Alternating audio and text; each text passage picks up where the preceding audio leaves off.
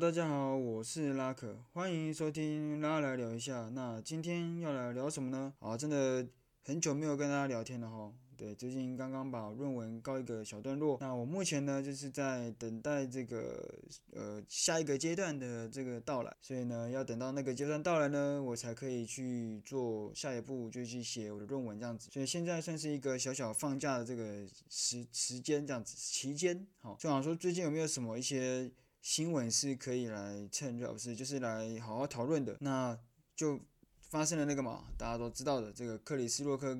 被威尔史密斯赏巴掌的这个事情，那其实这件事情呢，就是也是讲到我们讲说喜剧的谈论的一种，就是有喜剧这个层面可以去去聊这样子。那前面我有录到那个相关的那个单集嘛，就大家也可以去听听看我怎么去聊喜剧这件事情。虽然我不是喜剧演员，但因为本人喜欢喜剧，所以就大家可以去听听看我的一些小研究。好，那我们就赶快进入我们的这个主题。那我们就先简单的聊一下 Chris Rock 被威尔史密斯巴赏巴掌的这个事件。我们简单的来描述一下，就是 Chris Rock 他在这个奥斯卡典礼上呢，就是以《魔鬼女大兵》这个电影的光头女主角来开威尔史密斯妻子光头的玩笑。那威尔史密斯呢，就是他的妻子，妻子不是因为这个造型才理光头的，他是因为患了这个脱发症。那起初呢，威尔他也有笑，但后来他的妻子翻了白眼。那洛克又补了一句说：“哦，这是个好笑话，或者是这这只是一个笑话。”那威尔呢，就走上台前呢，赏了洛克一巴掌。那随后还在位置上持续大骂这个洛克，就是什么 “keep the name quiet”，就 fucking 哦。简单讲就是那句话，就是说你不要就是说用你的嘴巴讲出我妻子的这个名字。好，他要讲脏话了，对，有点难重现那个现场，大家继续看。反正威尔得奖之后呢，他其实有对大众道歉，但是没有对洛克道歉。但是事后威尔他也展现出一些风范。就是他有在自己的社群平台上面公开声明道歉，就向洛克道歉。那他随后甚至辞去了这个影艺学院的这个会员的这个资格呢，就以私负责。那法律上的责任其实只要洛克想提出指控，那美那个警方他其实美国警方他其实可以随时的去逮捕威尔史密斯这样子。但是洛克他没有去提告。那我接下来讨论就是说各方人士。立场去看怎么看待这个事件，那我只截取各方立场的对暴力的这个看法。那如果大家看全文的话，可以去看我的参考资料来源里面。那首先是这个支持威尔与史密斯，支持威尔与反对史密斯，啊，支持与反对，支持与反对威尔史密斯的意见的一些立场的陈述。对，关于反对肢体暴力的部分呢，他他们的意见如下，就是。像是伯恩啊，相信大家都应该知道他是谁了哈。对，就是伯恩，那个很容易被炎上的那个，就是伯恩他提出了这个所谓的呃比例的原则这件事情。他表示说，民风已开，什么比例原则好像都不重要了这样子。那黄浩平呢，则强调护妻很帅，但作为表演工作者不应该赞同暴力，除非你是动作演员，不要瞎掰好吗？他没有这样讲，不要乱讲话。嗯，总之呢，就是再来是金凯瑞。也表示说，Chris Rock 他其实只是不想把事情闹大。那换成是他，他会求偿。他也说到说，没有人有权利走上台对某个人挥拳，尤其是对方是使用言语而不是拳头之类的。但你想坐在位置上叫骂，在推的发文都没有人管得着。那他提到说，威尔会给出那一巴掌，其实是因为他可能有些事情让他的内心感到沮丧。接着呢，他也说到自己不讨厌威尔史密斯，那那不是一个很好的时刻。他。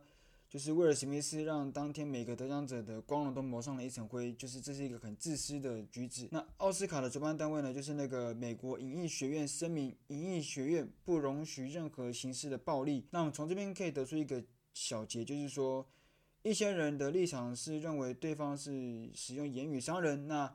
不应该采用肢体暴力来回应，你动手就是超过比例原则了哈。不过也有一有部分的外媒或是内媒，不是就外媒或者是国内报道底下的留言，也会认为说言语暴力也是暴力，而这样子的人呢，应该为自己不当的言论受到教训。许多人甚至表示说威尔将呼吸很帅等等之类的。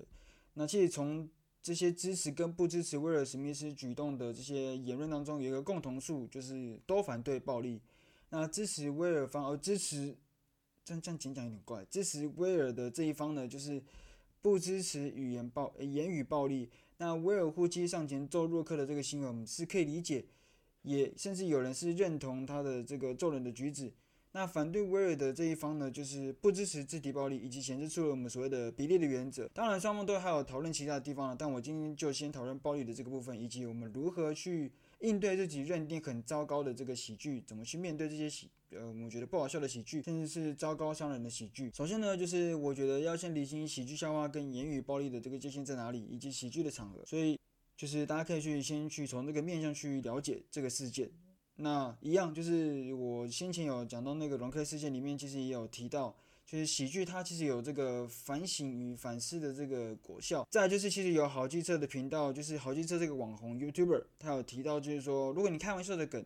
采用的不是一个相对正向的素材，就是比如说你不是举例《魔鬼女大兵》啊，就是这个电影，这个女主角她是一个光头的形象，但是她是一个强悍而且长得还蛮算漂亮的一个女女演员。你不是举这样子的例子，而你是举一个所谓的化疗的变换，甚至你的场合根本就不是这个表演或者是预设会火烤的这个颁奖典礼、颁奖会场，那么你就是在一个不合理的这个场合讲出一个可能构成言语暴力的这个烂笑话。当然了，就是烂笑话在对的场合也是烂笑话了。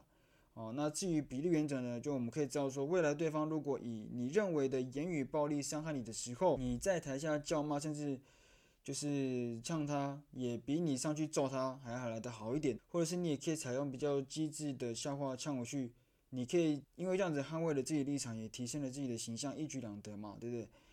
那如果人家嗯，人家肢体暴力了，你们就比几场拳赛，然后就再跟观众收一些。观赛的门票之类的，啊，或者是你就直接向对方提告，对你还有赔偿金可以拿等等之类的。那我有想出几个面对这种事件，就是呃，比如说威尔史密斯的这个事件啊，一些解决的办法，比如说像是你遇到类似 Chris Rock 的这种状况之当下的应对方式，就是他讲了一个不好笑，甚至是你觉得很糟糕的喜剧的时候，你该怎么办？当下的时候该怎么办？有一个做法就是，你可以虚喜剧演员来表示笑话不优，你甚至可以因为这样子就促使他去改进，毕竟那是他的工作嘛，对，那是他的专业，他会吸取教训，进而去改进啊。如果他是一个好人的话，毕竟在美国的喜剧文化，其实说观众就是会用虚拟的方式来去回应，所以也是可以用这样的方式。那就是说，因此呢，就是直接在台下表明洛克讲得很烂，虚他是一个做法，应对的做法啊。喉咙有点干。哦，或者是第二种，你也可以以笑话来回敬这个表演者，冲上去弱死他，然后再来个 mic drop，也许吧。对，其实这个做法我不确定有没有越界了，但至少比你上去揍人还要来得好一点。哦，哦，若是遇到类似 Chris Rock 的状况之事后应对的方式，刚是当下嘛，现在是事后。如果你当时没有揍他了，对，那你事后也许可以写个段子叼回去。那场合写的地方、讲的地方，可能是在喜剧的场合，或者是自己的网页。好，再来是事前的应对方式，也许就是可能说，呃，询问参与演出会被火烤的那些人，他们的底线是什么？那喜剧演员呢，就不要再以这个底线来去做梗。好，当然我们知道有些喜剧演员不能接受这点了，但是就是为了就是说我们想说，呃，peace。Peace and love 没有，就是为了 peace 的这个场合，而为了可能就是说尊重对方的感受，彼此的感受。对，你可能是，他可能是我们讲说，不是每个人都是说靠说出来去疗愈自己的嘛。有些人他是无法碰触某些自己的一些底线是不能被碰触的，他讲出来就是二次伤害。